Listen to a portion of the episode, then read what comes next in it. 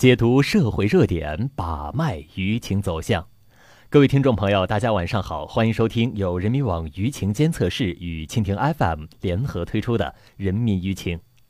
最近呢，北京女法官遭枪击案件掀起了舆论狂潮，很多人对此唏嘘不已。今天的节目啊，我们就聊一聊女法官遭枪击案舆情事件始末。在二月二十八号，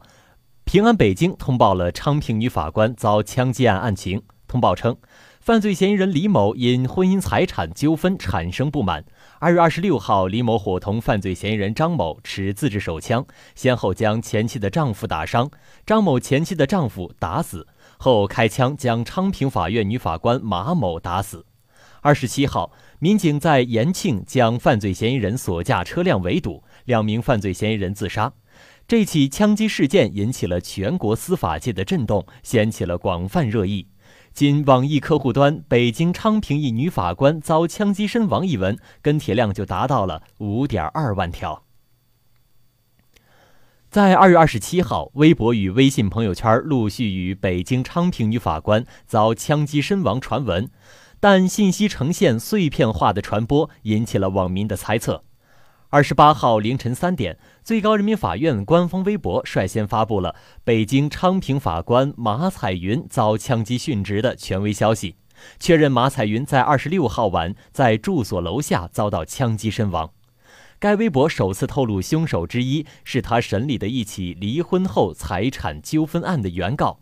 这条消息还盘点了马彩云近年的工作，年均结案近四百件，也成为了舆论随后讨论的新热点。这条微博被转发八千多条，引起了很多媒体的转载。二十八号下午，事件进一步浮出水面。据了解，初步查明，犯罪嫌疑人李某因财产纠纷不满，伙同张某持手枪打死两人，打伤两人，逃跑中遭民警围堵后自杀。在短时间内，这起恶性案件引起了京城乃至全国各界的震动，尤其震动了法官群体。对凶手的强烈愤恨和对死者的哀悼交织在一起。北京高院官方微博“京法往事”将微博主页换成了黑白。最高人民法院官方微博发布“彩云随月去，壮志永留存”的午夜的悼念页面，已有近八千名网民点燃烛光表达哀悼。马彩云法官生前所在的昌平法院则举行了追思会，予以深切的缅怀。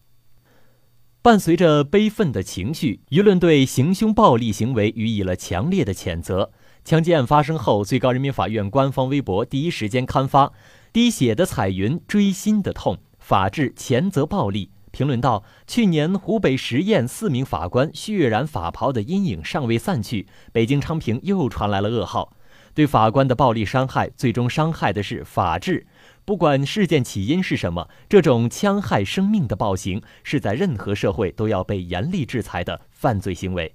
只因为有暴力的存在，正说明我们社会需要法治的守护，需要法律人的坚持。枪声不会吓退法治的信仰，烈士的鲜血也不能被辜负。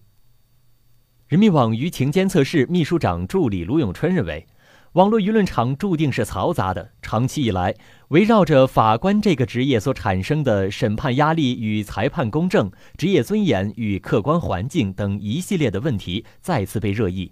在法官被杀后，有个别网民借此事件来控诉司法不公的现象，一些喝彩式的评论遭致法律界整体愤怒和声讨，并引发了网络舆论场有史以来法官群体最大面积的集体发声。强烈谴责这种挑战人类文明底线的犯罪行为。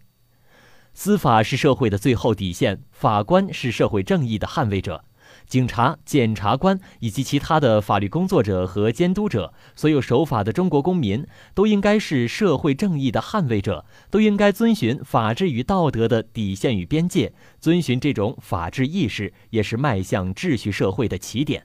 对镇守这道底线的司法人员施加伤害，在任何一个国家的司法体系中都是绝对不能容忍的。